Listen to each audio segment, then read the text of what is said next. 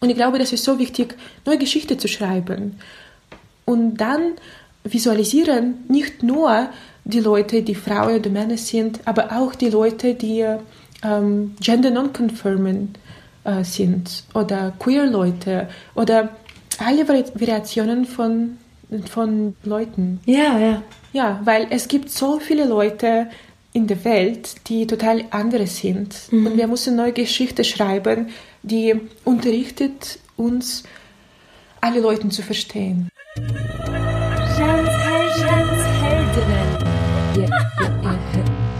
Darf ich das? Kann ich das? Mag ich? Mach ich?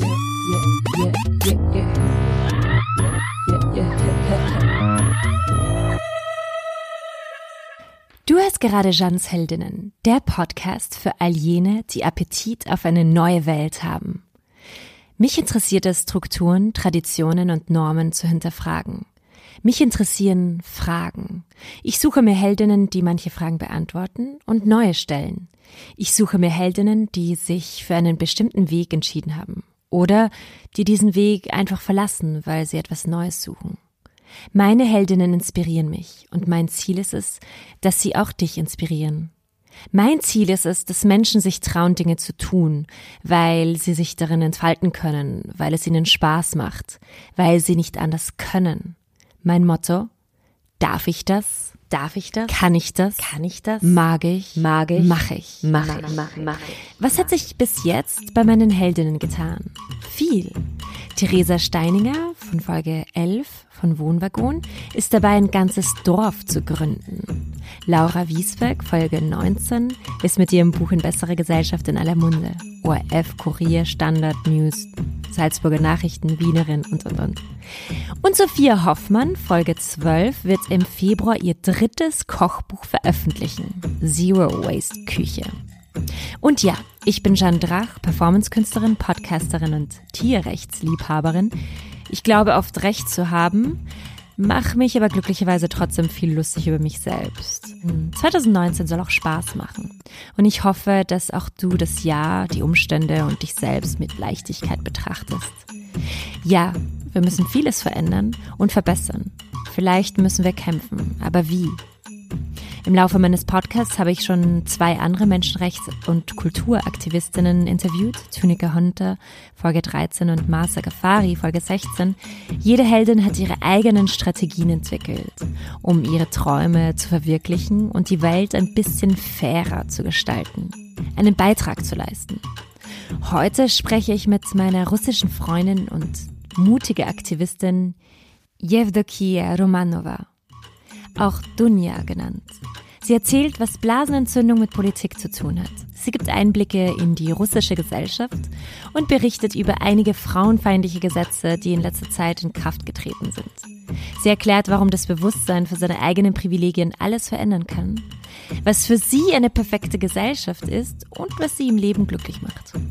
Dunja lernt seit April Deutsch und kann sich eigentlich schon fließend artikulieren. Es ist beeindruckend und mutig. Manchmal suchen wir beide nach dem passenden Wort. Viel Spaß.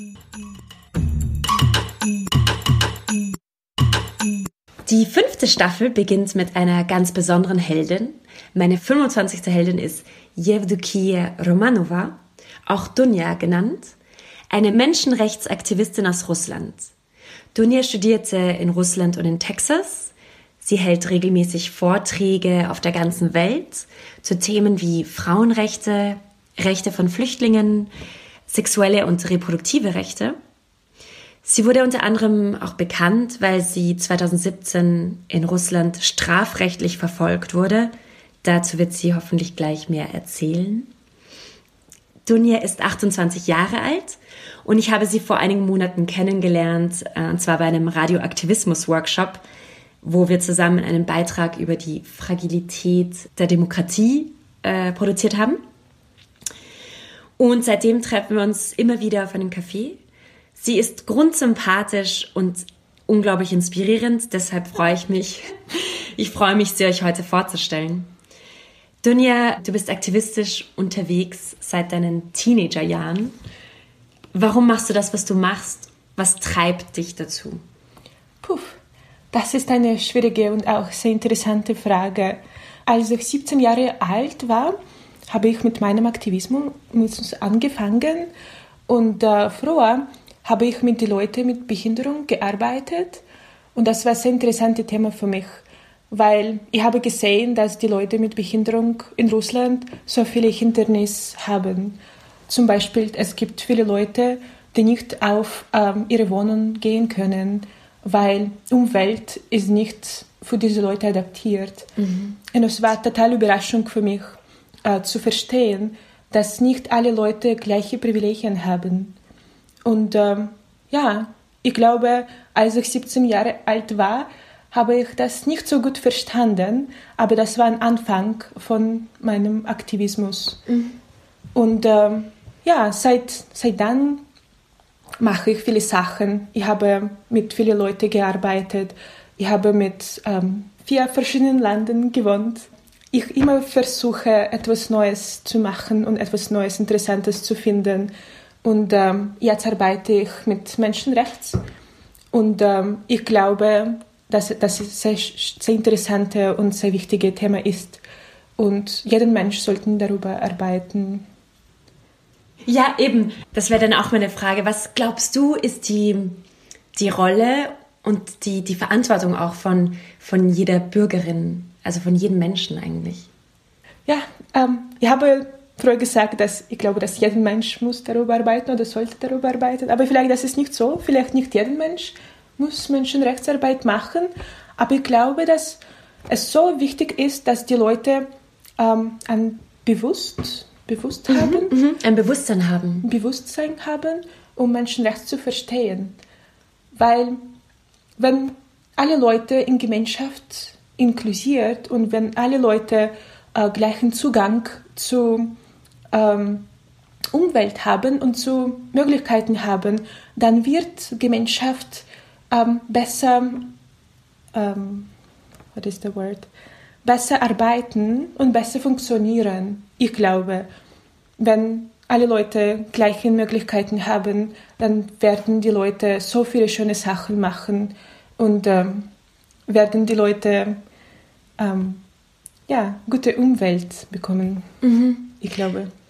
Aber ähm, ist nicht oft das Problem, dass wir einfach nur mit Leuten in Kontakt sind, die wie wir sind und dass wir uns eben nicht bewusst sind, wie andere Le Menschen leben. Also was, was können wir da tun, um mehr Bewusstsein zu haben? Ja, das ist ein großes Problem. Aber ich glaube, es ist auch das Problem von struktureller Gewalt. Ich glaube, dass die Regierung muss ein bisschen besser arbeiten. Und eine Übung von den aktivistischen Leuten ist, mit der Regierung zu arbeiten und die Regierung zu erklären, welche äh, andere Möglichkeiten können wir haben, wenn wir Gesetze schreiben. Und ich glaube, dass nicht alle Leute müssen es machen, aber es gibt manchmal Leute, die Menschenrechtsarbeit machen oder NGO-Leute, die können äh, darüber sprechen und die das erklären können. Und ich glaube, das ist sehr wichtig, dass die Regierung offen ist für diese Leute und für diese, für diese Meinungen. Und dann, wenn die Regierung macht die Gesetze, die alle Leute integrieren werden, ja. Dann können wir mit struktureller Gewalt arbeiten. Weil strukturelle Gewalt ist ein sehr schwieriges Thema. Das ist nur das Thema von ähm, Gesetzen, aber es ist auch ein Thema von kulturellen Meinungen. Das ist so schwierig, ich glaube, für viele Leute zu verstehen, dass die Leute total andere können sein und dass die Leute andere Meinungen können haben und dass die können andere Leute lieben oder die können andere Familienstruktur haben. Und ich glaube, dass meine Übung und für mich das ist sehr wichtig, dass ähm, die Leute das verstehen werden und werden sich ein bisschen adaptieren. Mhm. Ich weiß es nicht, ob es möglich, aber wenn sprechen wir über perfekte Welt oder ideale Welt, dann können wir ein bisschen träumen davor. Ja, ja, ja, ja, ja stimmt. Und es ist auch wichtig wahrscheinlich, dass man groß träumt mhm. und dass man wirklich diese, auch wenn es unmöglich erscheint, trotzdem dahin arbeitet, oder? Ich glaube so. Zum Beispiel, ich habe in Wien ein Kunsthaus besucht von 100 Wasser und es war total Überraschung für mich, eine positive Überraschung. Mhm. Ich habe gedacht, wow, er war sehr idealistischer Mann und er hat so viele schöne Dinge gemacht. Er hat so viele schöne Häuser gebaut und er hat total andere Meinung über Gemeinschaft. Das Gemeinschaft können, können äh, total andere funktionieren. Und ich habe gedacht, ja, vielleicht er hat große Träume gehabt, aber er hat auch so viel gemacht. Und das ist für mich, das ist wichtig, dass die Leute nicht nur träumen, aber auch ein bisschen machen können, wenn sie wollen. Ja, ja. ja. Aber eben, wenn es um Kommunikation geht, äh, wann ist der Moment für dich, wo du sagst, okay, jetzt versuche ich den Dialog zu, zu führen, ich versuche den Dialog zu finden und äh, ich versuche mit diesen Leuten das zu erklären. Mhm. Und wann ist der Moment, wo du sagst, okay, jetzt muss ich einfach kämpfen, ich muss jetzt dagegen kämpfen? Ja, interessant. Ähm, letzte Woche, ich war im Restaurant mit meinem Mann und meine Freunde und ein Freund von meinem Mann, er hat eine sexistische Wüste gemacht und äh, es war total ähm, ja, schwierig für mich, äh, weil ich verstehe die sexistische Wüste nicht so gut vielleicht. Witze, Witze? Witze, Witze, ja. tut mir leid. Ich verstehe die sexistische Witze nicht so gut. Und dann äh, dieser Moment, wenn ich kämpfen muss, gekommen hat, aber ein bisschen später. Wenn bekomme ich diese Überraschung, dann vielleicht kann ich nicht 100% alles verstehen, aber später, das bekommt meine Inspiration, etwas Gutes zu machen und mehr zu kämpfen. Mhm. Und zum Beispiel, wir werden ein bisschen sprechen über mein äh, Gericht sprechen und das war auch im Moment, wenn ich verstanden habe, dass ich muss weiter kämpfen für Menschenrechts für alle und für Frauenrechts. Und ich verstehe, dass vielleicht fangen viele Leute an mit ähm, nur sexistischen Witze aber das ist eine Kleinigkeit, die so wichtig ist. Ich glaube, ähm, ja, zum Beispiel in Gesellschaft, in Gemeinschaft, die nicht sexistisch oder rassistisch ist oder homophobisch ist, brauchen die Leute diese Witze nicht. Mhm. Ja, äh, äh. und hast du es ihm dann erklärt, ähm, diesem Freund? Nein. okay. Nein, ich war, ich war überrascht und dann ein bisschen später habe ich darüber mit meinem Mann gesprochen und äh, er könnte mich nicht so gut verstehen, warum es ist so wichtig für mich. Er versteht mich, aber ja, er sagt, dass ich kann nicht alle Leute wechseln.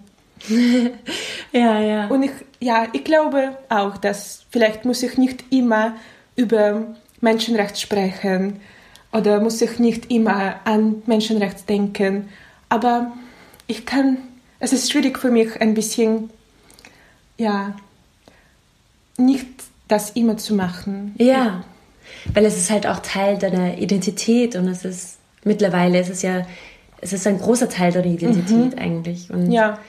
Das heißt, wenn dich jemand konfrontiert mit sexistischen Witzen, ist es einfach trotzdem auch ein Affront gegen dich ja auch und gegen das, was du willst und wofür du kämpfst halt deswegen. Mhm. Aber eben passiert es oft, dass du das Politische auch ins Private mhm. überträgst. Und zum Beispiel, wenn du mit deinem Mann diskutierst oder mit deiner Familie in Russland, oder versuchst du das zu trennen? Mit meiner Familie zu diskutieren? Ja, oder dass dieses politische, dieser politische Aktivismus, ist er immer ja. Teil deines Lebens? Oder sagst du manchmal, okay, zu Hause bin ich mal komplett nur ich oder was auch immer?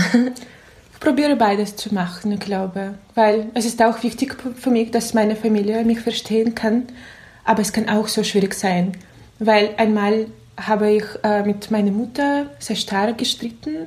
Und ähm, ja, ich habe gedacht, dass wenn ich weiter mit ihr stritten werde, vielleicht werde ich meine Mutter verloren, mhm. weil sie hat eine starke Position und ich habe auch eine starke Position. Und ich glaube, das ist auch äh, das große Problem, dass sie in dieser Gemeinschaft aufgewachsen ist, wo die Leute total sexistisch, homophobisch und rassistisch sind.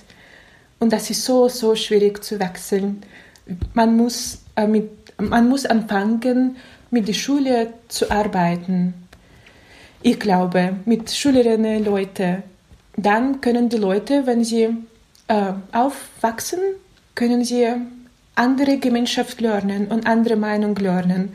Aber wenn die Schülerinnen nur über, hm, ich weiß es nicht, schlechte Leute, die andere Hauptfarbe haben, hören oder nur über ähm, die Leute, die gay sind und dass diese Leute so schlecht sind, dann das ist so, so schwierig, die Meinung zu wechseln. Ja. Und wir müssen sehr früh, sehr früh anfangen, diese Arbeit zu machen. Mm. Ich glaube. Und ja, es kann sehr schwierig sein. Aber zum Beispiel mit meinem Mann probiere ich manchmal über diese Themen sprechen. Und er ist auch ein Menschenrechtsaktivist. Und er macht viele Sachen gegen ähm, Rassismus und gegen Stigma für die Leute mit Behinderung. Aber natürlich, manchmal verstehen wir einander nicht. Das ist auch ein Konzept, dass nicht alle Leute gleich sind. Wir sind alle ein bisschen andere und das ist auch normal. Aber es ist so wichtig, dass wir probieren, einander zu hören und zu verstehen. Und es kann auch so schwierig sein, weil nicht immer wir uns erklären, ähm, wir uns klar erklären können. Ja, Ja. Das kann auch schwierig sein. Ja, ja. Kannst du erklären, was eben 2017 passiert ist und, und was es auch mit dir gemacht hat? Diese ganze Geschichte. In ähm, 2017 habe ich in Russland gewohnt. Ich bin nach Russland ähm, umgezogen, weil ich möchte ein bisschen in Russland, ich wollte ein bisschen in Russland wohnen und mit russischer Gesellschaft arbeiten.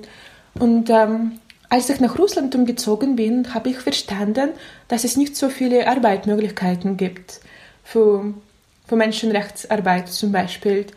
Trotzdem habe ich fünf verschiedene Arbeiten gefunden Okay. mit verschiedenen Organisationen.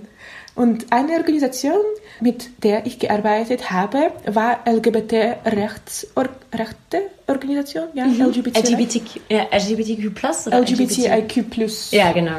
Ja, genau. Ja. Das.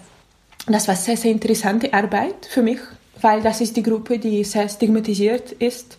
Und dann, wir haben viel über Sicherheit gelernt. Ich musste viel über Sicherheit lernen. Online Sicherheit? Sicherheit. Ah, ja. Online-Sicherheit, Sicher. Online-Sicherheit Sicherheit. und ähm, auch persönliche Sicherheit und ähm, worüber ich sprechen darf und mit äh, wem ich sprechen darf. Das war auch sehr schwierig. Und dann einmal, ich, war, ich glaube, dass es in August war, habe ich einen ähm, Telefonanruf bekommen und die Frau hat gesagt, dass ich muss zum Polizeistation kommen. Und äh, sie möchte nicht antworten, warum ich, ich dort kommen muss. Und ähm, ja, das war sehr schwierig für mich, weil ich so viel Angst davor hatte. Als ich in die Polizeistation gekommen bin, hat drei Männer und eine Frau mit mir gesprochen, dass es ein Court Case, Gerichtsverfahren, Gerichtsverfahren think. Ja. gegen mir gibt Ah. und dass ich LGBT-Propaganda gemacht habe, weil ich ein paar Sachen auf meinem Facebook-Page gepostet habe. Ja, das war total Überraschung für mich und äh, es ich habe auch so viel Angst gehabt davor. Ich war dort und es waren drei Männer, sie haben Waffen gehabt und sie haben viele ja, schwierige Fragen mich gefragt. Zum Beispiel, was mache ich in dieser LGBT-Organisation? Welche Arbeit? Ich mache auch Aktivismus mit zwei internationalen Organisationen. Eine heißt Youth Coalition for Sexual and Reproductive Rights und andere heißt Frida, the Young Feminist Fund. Und das ist internationale Arbeit. Wir sprechen über Menschenrechts in UNO zum Beispiel oder in die anderen internationalen Konferenzen. Ja, und dann äh, bin ich nach Hause gekommen und meine Anwältin angerufen. Ja, und das war total Überraschung, Überraschung auch für meine Kollegin. Ähm, wir haben uns getroffen und ein bisschen darüber gesprochen, was wir machen sollten oder sollten nicht. Und ähm, sie haben gesagt, dass sie mich unterstützen werden Und sie haben mich so gut unterstützt. Und dann habe ich auch eine Freundin von mir geschrieben, die für Amnesty International arbeitet. Und dann Amnesty International hat mich ähm, unterstützt mit internationalen Campaign über Women Human Rights Defenders, Frauen Menschenrechtsverteidigerinnen.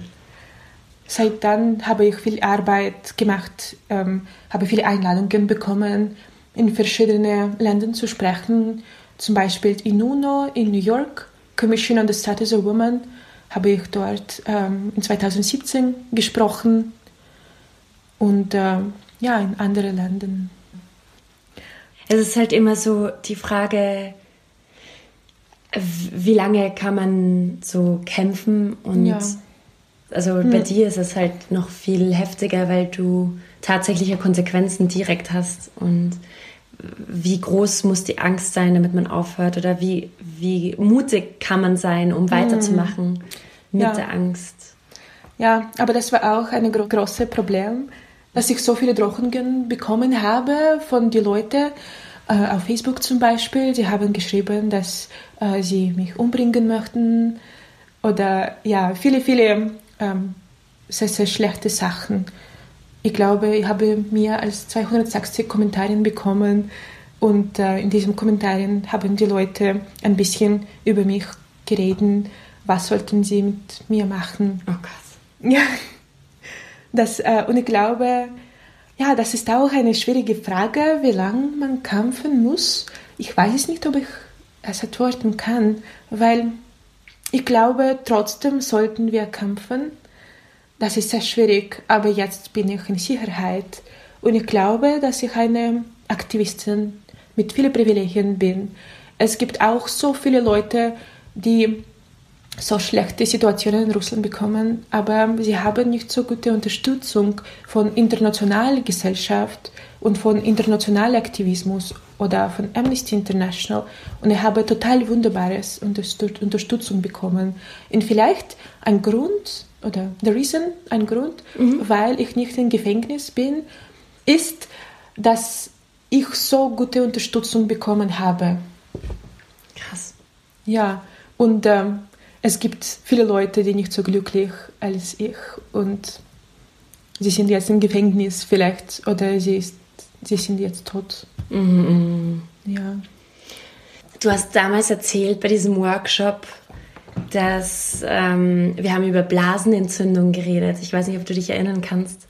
Blasen? Äh, Blasenentzündung, ähm, äh, Urinal Infection. Wir haben damals darüber geredet, äh, weil wir draußen diesen Workshop gemacht haben und wir wollten draußen aufnehmen. Mhm. Und ich habe dir gesagt, oh, der ah, Stein ja. ist so kalt ja. und so. Ja, und, ähm, und weil Blasenentzündung ist halt so ein Thema, das sehr präsent ist, mhm. weil fast all meine Freundinnen haben irgendwann chronische Blasenentzündungen bekommen und mhm. es ist mhm. halt irgendwie so ein No-Go, sich auf kalte Steine oder so zu, mhm. hinzusetzen und das sagt man in Österreich oder ja, irgendwo? Ja, genau, hier, also genau, genau, genau. Hier, also wenn du irgendwie, wenn es kalt ist oder kalte Füße mhm. oder nasse Hose, nasser Badeanzug ist halt immer, aber das Wichtigste ist eh, beim, nach dem Sex aufs Klo zu gehen, das ist eh mhm. das Wichtigste gegen Blasenentzündung. Aber eben, es war so interessant, weil du gesagt hast, ah nein, nein, nein, ich sitze gerne auf kalten äh, Steinen und so, weil, oder auf kaltem Boden, weil in, in Russland war es teilweise nicht erlaubt, das zu mhm, machen. Mhm, und das hat mich so schockiert, weil ja, ja. du hast gesagt, ja, das ging damals darum, dass der Körper, der Frauenkörper wird eigentlich auch mhm. wieder zu etwas Politischem eigentlich. Die Frau muss einfach gebärfähig sein mhm. und wenn sie eine Blasenentzündung hat, dann ist es einfach schlecht für die Entwicklung der Menschheit und so weiter. Kannst du das noch ein bisschen erklären, was du, ja. deine Sicht auf diese, auf diese Sache? Ja, das ist sehr interessant. Ich glaube, das ist sehr oft, wenn die Regierung eine politische Meinung über Frauenrechte hat und die Regierung macht sehr oft viele ja, schreckliche Gesetze. Ich glaube zum Beispiel, ähm, seit als UdSSR zusammengebrochen hat, ähm, haben die neue Regierung von Russland viele total verrückte Gesetze gemacht. Ähm, und ein Grund für diese Gesetze ist, ähm, Frauenkorb zu kontrollieren. Ich glaube, zum Beispiel in 2008 hat Wladimir Putin ein Gesetz äh, geschrieben, dass jetzt es gibt 450 Berufe, äh, die Frau nicht arbeiten dürfen. Okay. Ja. Warum? Weil es schlecht für ihre, für ihre ähm, Gesundheit, reproduktive Gesundheit. Wow. Und äh, was zählt dazu? Äh, welche, welche, Welche Berufe sind das da? Zum Beispiel U-Bahn-Fahrerin Okay. oder, Wow. oder Skifahrerin auch. Wow. Es gibt viele. Aha, ja, ja. Ähm, die Frau, die ähm, Tieren tötet, wie heißt dieser Beruf? Schlechterin? Ja. Ich weiß es auf Russisch oder auf Englisch auch. Butcher? Auf Ja, Butcher. Okay, Sch Schlechterin, glaube ich. Mhm. Äh, Schlechterin? Ja. Auch nicht erlaubt. Okay, okay. Wow. Und dann es gibt so viele Leute, die sagen, dass, oh, aber das ist okay, niemand möchte diese Berufe arbeiten. Aber es ist nicht so natürlich. Es gibt verschiedene Leute mit verschiedenen Meinungen. Die Regierung von Russland hat andere schwierige Gesetze geschrieben, schreckliche Gesetze geschrieben, die Abtreibung äh, kontrolliert. Und jetzt muss die Frau eine Unterschrift von ihrem Mann haben, dass sie Abtreibung erlaubt zu machen. Und das ist auch total verrückt für mich, dass es bedeutet, dass die Regierung Frauen Kopf kontrollieren möchte, Den Frauenkörper. Körper kontrollieren möchte. Ja. Und es ist auch ein bisschen verrückt, ich finde. Absolut. Und jetzt, es gibt viele Politikerinnen, die total radikal rechts sind. Zum Beispiel die Lena Misulina, die ein Gesetz geschrieben, die häuslichen Gewalt äh, entkriminalisiert hat. Und ähm, jetzt es ist nur ähm, eine kleine Strafe für die Leute, die seine Familie ähm, schlagen. Ja, und das war auch total Ja. äh, Überraschung für mich, weil es gibt, ich glaube, tausend Frauen, die jeden Jahr von seinem Mann Gewalt bekommen Ja, oder auch umgebracht oder, werden oder sogar. umgebracht werden. Und ähm, ja, und ich fühle mich sehr oft so ähm, hilflos. Ja. Ich fühle mich immer so hilflos, weil sie schreiben diese schrecklichen Gesetze und ich muss zu Hause ähm, sitzen und nichts machen. Ja. Weil ich kann nichts machen, ich kann nicht demonstrieren. In Russland kann man nicht demonstrieren. Und die Leute, die demonstrieren, dann in Gefängnis gehen müssen. Ja. Wir haben nicht so, nicht so viel Freiheit Mhm. und nicht so gute ja, Unterstützung von anderen Ländern. Und das finde ich total schrecklich. Mhm. Das ist im Kurz Ja. über Frauenrechte in Russland. Ja. Vielleicht ja, gibt es natürlich andere schlechte Sachen über andere Gruppen, zum Beispiel LGBT-Leute, LGBTIQ-Leute. Und äh, auf diesem Grund arbeiten äh, feministische Leute und die Leute, die LGBTIQ-Gesellschaft repräsentieren, zusammen, weil wir müssen zusammen gegen Patriarchat kämpfen. Mhm. Genau, genau. Ja. Und es ist genau wie du sagst, also es, es sind Gesetze, die stören vielleicht nicht viele Leute, weil manche denken sich, das ist ja, Ja. eh nicht so schlimm, weil eine Frau muss jetzt nicht äh, äh, Tiere schlachten oder was auch immer oder ähm, U-Bahn fahren. Aber in Wirklichkeit sind es Gesetze, die einfach extrem viel, viele Menschen beeinflussen auf einer ganz subtilen Art und Weise. Ja. Ich meine, dann auch mit, ähm, mit der Abtreibung ist es noch, noch mal eine ganz andere Ebene, dass es, oder häusliche Gewalt, dass häusliche Gewalt so entkriminalisiert wird. Also es ist eigentlich so verrückt, Ja. was es macht mit den Menschen, dass man sich denkt, es ist eigentlich nicht so schlimm, wenn ein Mann seine Frau schlägt. Also das macht es eigentlich mit einem. Ja, und diese Frau, Jelena Misulina, die Politikerin aus Russland, ähm, normalerweise denken die Leute, dass wenn, ähm, wenn eine Frau Mhm. eine Politikerin ist, dann wird sie pro Frauen sein. Ja. Trotzdem Ja. werden so viele Politikerinnen in vielen Ländern Anti-Frauen, Ja. weil sie total radikal rechts sind. Ja. Zum Beispiel Jelena Misulina äh, hat gesagt, dass die Frauen müssen ähm, von unseren Männern äh, listening to their husbands, Wow. Sie müssen auf ihre Männer hören. auf ihre Männer hören. Ehemänner. Und wenn Mann möchte die Frau wehtun, dann darf man es machen. Wow. Ja, sie Ja. hat das öffentlich gesagt. Wow. Das ist total verrückt für mich, Mhm. weil wir wollen im 21. Jahrhundert ja und es sollte nicht passiert. Ja. Ja, ich glaube. Also ich finde es nochmal eine ganz andere Ebene, wenn eine Frau sexistisch ist und Ja. antisolidarisch. Das ist noch mal, das tut nochmal mehr weh, finde ich. Mhm. Was, was wünschst du dir für ein Leben? Was wünsche ich? Ich suche jetzt für einen interessanten Job in Österreich und äh, ich habe jetzt ein kleines Ziel, äh, Deutsch gut zu lernen und ich bin jetzt unterwegs. Ich ähm, mache Subintensivkurs hier in Österreich und ich glaube, dass ich guten Fortschritt gemacht habe.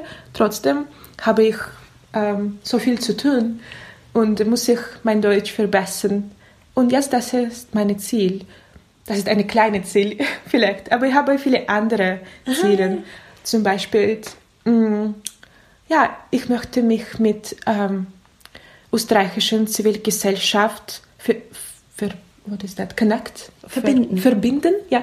Ich möchte mich mit österreichischen Zivilgesellschaft verbinden und ähm, von diesen Leuten viel lernen. Ich glaube, ich so viel lernen kann, ähm, wenn ich in die andere Kultur arbeiten ähm, kann und äh, andere Sachen lernen kann, andere Meinungen lernen kann. Das ist diese Kleinigkeiten, weil ich eine Migrantin bin hier in Österreich. Aber ich, hab, ich glaube, dass ich eine Migrantin bin, die so viele Privilegien hat, weil mein Mann aus Österreich kommt. Wir können ein bisschen Deutsch reden. Trotzdem sprechen wir immer Englisch, aber das ist nicht so wichtig. Und ich eine weiße Frau bin und ich glaube, dass ähm, es ist viel einfacher als für die anderen Leute, die nicht so viele Privilegien haben. Und ähm, ja, ich möchte mich hier ein bisschen adoptieren, aber ich fühle mich hier total wunderbar. Es gibt so viel Sicherheit und es gibt so viele interessante Sachen zu tun. Ähm, ja, leider, dass ich nicht genug Zeit habe, alles, ähm, alles zu besuchen und alles zu machen. ich glaube, dass die Leute müssen verstehen, dass sie in Österreich so viele Privilegien haben. Das ist so schwierig zu verstehen. Aber es ist gut, wenn die Leute können sich ein bisschen öffnen und andere Kulturen lernen und andere Sachen lernen oder verstehen, dass sie jetzt so viele Privilegien haben, aber es wird nicht immer sein. Sie müssen immer ein bisschen kämpfen, um Gemeinschaft zu verbessern. Ja, weil das ist genau das, was wir zusammen gemacht haben. Wie, wie fragil ist eine Demokratie? Es kann einfach so schnell kippen. Ich meine, jetzt in Österreich ist es eh schon sehr schwierig mit, äh, mit der derzeitigen Regierung, die einfach alles andere als offen ist. Aber ähm, ja, zweifelst du manchmal an deiner Arbeit? Und, und w- was, was machst du, wenn du plötzlich dir denkst, ich schaffe das alles nicht oder ich kann das alles nicht? Was machst du dagegen? Äh, meinst du, dass ich, mach, dass ich nichts machen kann über polit politische Sachen? Zum Beispiel, also zweifelst du manchmal an dem, was du jetzt, an diesem Weg, den du gerade gehst? Hm. Ich glaube, dass das eine gesunde psychologische Meinung ist, zu verstehen, dass es gibt verschiedene Situationen, wenn wir nichts machen können. Äh, Ich glaube, es ist gesund, das zu verstehen. Und ich glaube, dass ich mit Kleinigkeiten anfangen kann. Und ich muss immer eine Kleinigkeit machen. Zum Beispiel eine Rede halten irgendwo oder mit die Leute darüber sprechen oder mit Politikern Leute darüber sprechen oder probieren, äh, eine ähm, Zeitungsartikel zu schreiben. Man kann Kleinigkeiten machen und ähm, ja, vielleicht kann ich nicht in einem Tag ähm, Gemeinschaft verändern, aber ich kann anfangen. ja? Ja, ja. ja. Ich glaube, das ist, das ist auch sehr wichtig, dass man in kleinen Schritten denkt. Ich glaube, es ist auch wichtig, dass man seine eigenen Grenzen auch kennt, so wie du sagst. Ja. Manchmal kann man gerade nichts machen und da darf man sich nicht auch fertig machen und ein schlechtes Gewissen haben dafür, dass man das gerade nicht kann. Manchmal Ja. geht es nicht und vielleicht ist kleine Denken auch besser in mhm. kleinen Schritten und immer was machen, immer weiter, weiter, weitermachen und nicht aufgeben. Mhm. Und ich glaube, das ist super, dass ähm, ich dieses Thema verstanden habe, mhm. weil ähm, das ist besser für die Gemeinschaft, dass ich nicht im Gefängnis bin und ähm, ich bin nicht umgebracht. Ähm, oder ja, und das ist besser, wenn ich kann frei sein und gute Sachen machen, ja. als ähm, im Gefängnis ja. Ähm, ja, ja, zu sein. Ja, auf jeden Fall.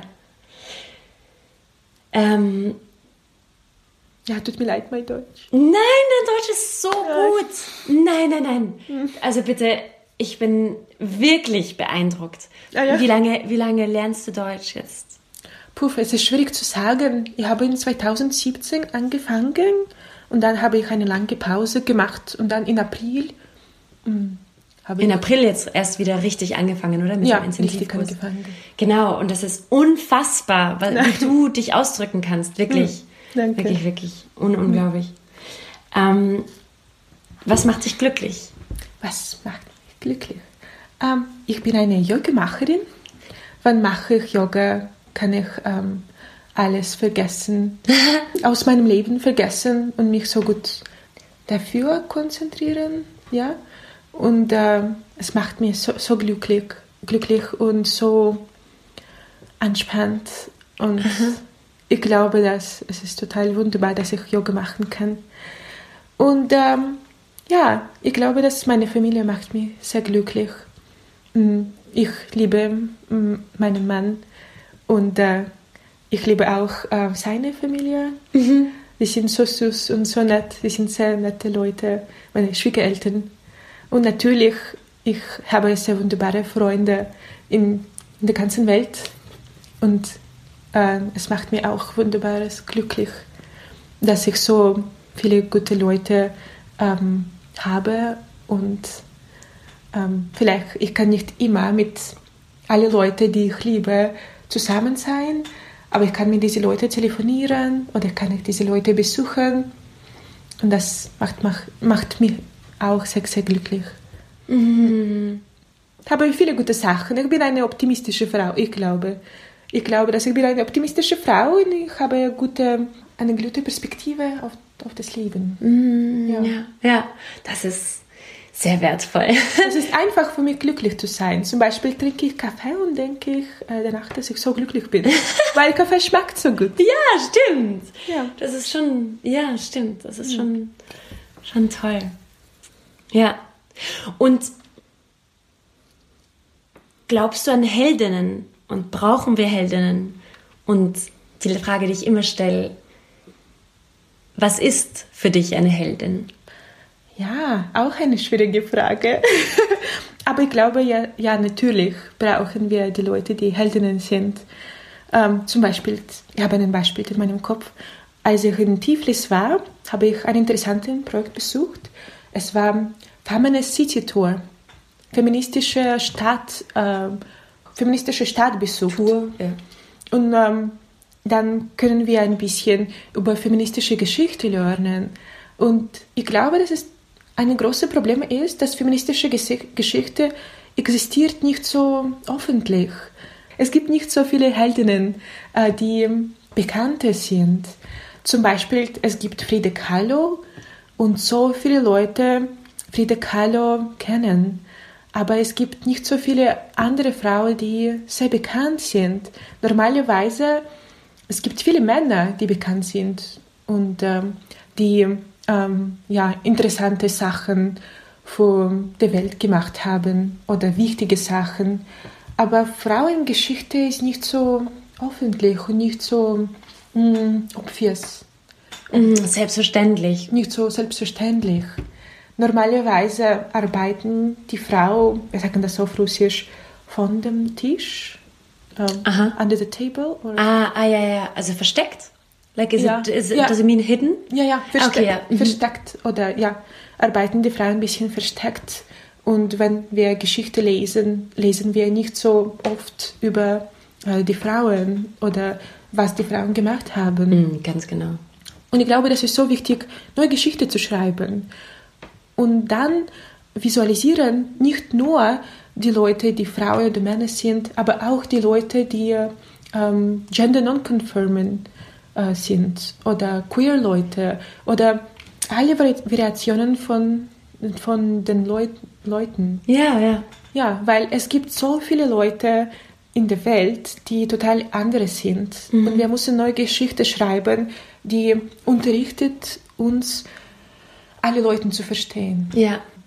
Und was ist für dich eine Heldin? Ja, das ist ein Mensch und ich möchte nicht sagen Männer oder Frauen oder Gender non-conforming oder queer oder etwas anderes, aber vielleicht ein bisschen besser ein Mensch, der nicht normal, quasi normal ist. Mensch kann äh, dem, die, den Mensch in Plural, kann ich in Plural sagen? Die Menschen? Die, ja. Ähm, oder Menschen? Kann ich diese Artikel ein bisschen verändern? Nein. Dann, um äh, meine Meinung zu, er, besser zu erklären, weil das ist so wichtig in unserer Sprache, ähm, Gender ähm, zu stellen, aber ich glaube, das ist wichtig, dass wir Geschlecht, das, Geschlecht, Geschlecht ja. dass wir Geschlecht nicht immer äh, offen. Deshalb sage ich ähm, Mensch, mhm, mhm, mhm, Mensch. Und diesen Mensch sollten unsere Meinung öffnen und etwas Neues zu unterrichten oder zu lernen, weil es gibt so viele Sachen, die wir lernen müssen. Wir haben so viel gelernt, wir haben sehr gute Fortschritte gemacht, ich glaube, aber es gibt weitere Weg für uns zu lernen und zu anfang, anzufangen. Ja, ich glaube. Das ist ein bisschen zu abstrakt, ich verstehe, aber es gibt so viele Menschen auf meinem Leben, von denen ich so viel gelernt habe. Und diese Menschen sind meine Heroen. Deine Helden und Heldinnen. Helden, oh, meine Heldinnen. Gedanke, danke. Ja, bitte, bitte, bitte. Heldinnen. Das war die 25. Folge von Jans Heldinnen mit der Menschenrechtsaktivistin Yevdokia Romanova. Alle Infos zu ihr findest du unten bei den Credits, also die Informationen unter diesem Beitrag. Und weil wir hier über die Notwendigkeit gesprochen haben, Geschichte neu zu schreiben, zwei Sachen. In Wien gibt es eine tolle Frau, die feministische Stadtführungen anbietet. Und zwar heißt sie Petra Unger. Und ihre Stadtführungen heißen Frauenspaziergänge. Sind sehr, sehr toll.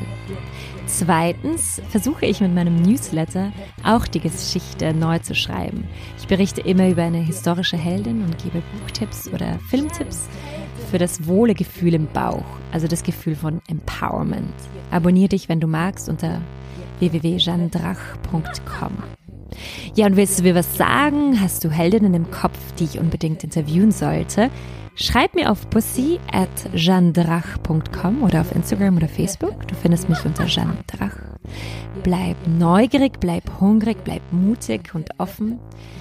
Wir hören uns in zwei Wochen mit einer neuen Heldin, die in der Tanzszene brilliert, die größtenteils mit nicht konformen Körpern arbeitet, die sehr inspirierende Doris Ulich. Genießt das Leben, genießt den Winter. Guten Morgen, gute Nacht. Deine Jeanne Drach.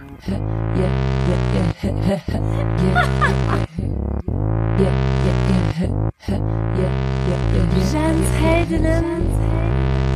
Darf ich das? Kann ich das? Mag ich? Mach ich. Was ist Heldin? Heldin, uh, Heroin. Heroin. Heroin? also not, not the heroin like cokes.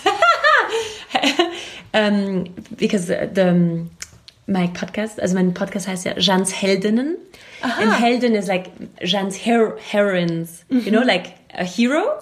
The, ah. the woman, the female version of hero. Aha. So it's Jeanne heroines. It's weird because you never say heroines because it, you always think of the drug. But mm -hmm. yeah. Ah ja. Ja, also. Heroes. Okay. Hero, yeah, Hero. Ja, Female Heroes. Okay, ich sag's dir nochmal. mhm.